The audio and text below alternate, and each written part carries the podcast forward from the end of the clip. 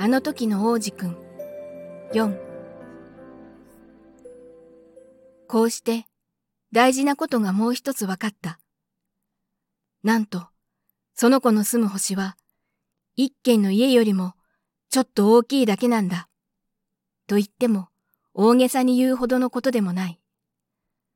ご存知の通り、地球、木星、火星、金星みたいに名前のある大きな星の他に、望遠鏡でもたまにしか見えない小さなものも何百倍とある。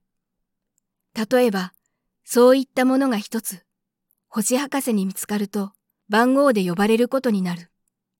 小惑星325という感じで、ちゃんとしたわけがあって、王子くんお住まいの星は小惑星 B612 だと僕は思う。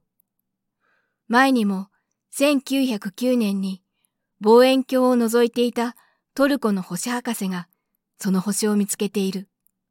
それで世界星博士会議というところで見つけたことを発表したんだけど、身につけている服のせいで信じてもらえなかった。大人の人っていつもこんな風だ。でも、小惑星 B612 は運が良くて、その時の一番偉い人がみんなにヨーロッパ風の服を着ないと死刑だぞというお触れを出した。1920年にその人はお上品な召し物で発表をやり直した。すると今度はどこも誰もがうんうんとうなずいた。こうやって小惑星 B612 のことをいちいち言ったり、番号の話をしたりするのは大人のためなんだ。大人の人は数字が大好きだ。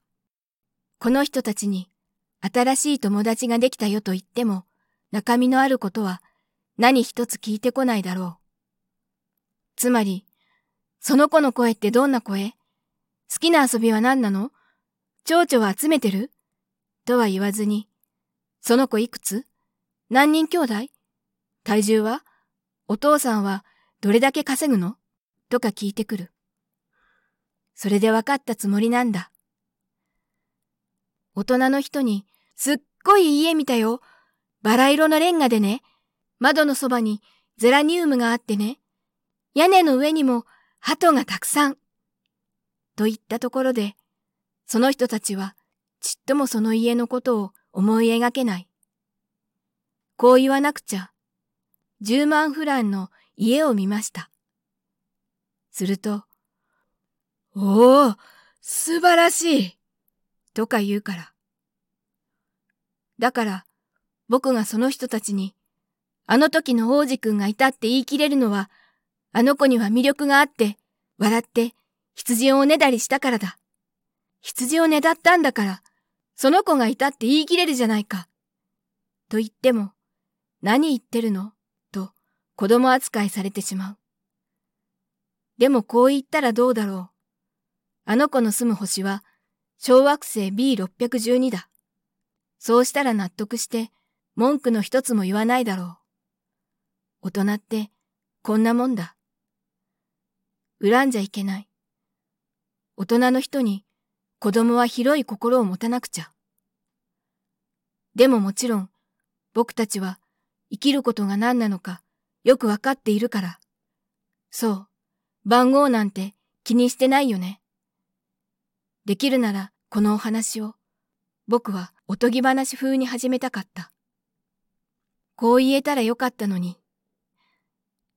昔、気ままな王子くんが自分よりちょっと大きめの星に住んでいました。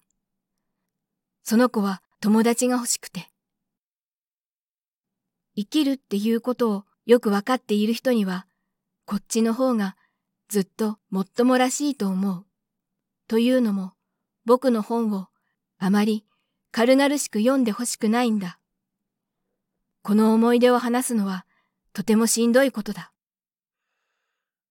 6年前、あの坊やは羊と一緒にいなくなってしまった。ここに書こうとするのは忘れたくないからだ。友達を忘れるのは辛い。いつでもどこでも誰でも友達がいるわけではない。僕も、いつ数字の大好きな大人の人になってしまうとも限らない。だからそのためにも、僕は絵の具と鉛筆を一ケース、久しぶりに買った。この年でまた絵を描くことにした。最後に絵を描いたのは、中の見えないボアと中の見えるボアをやってみた6歳の時だ。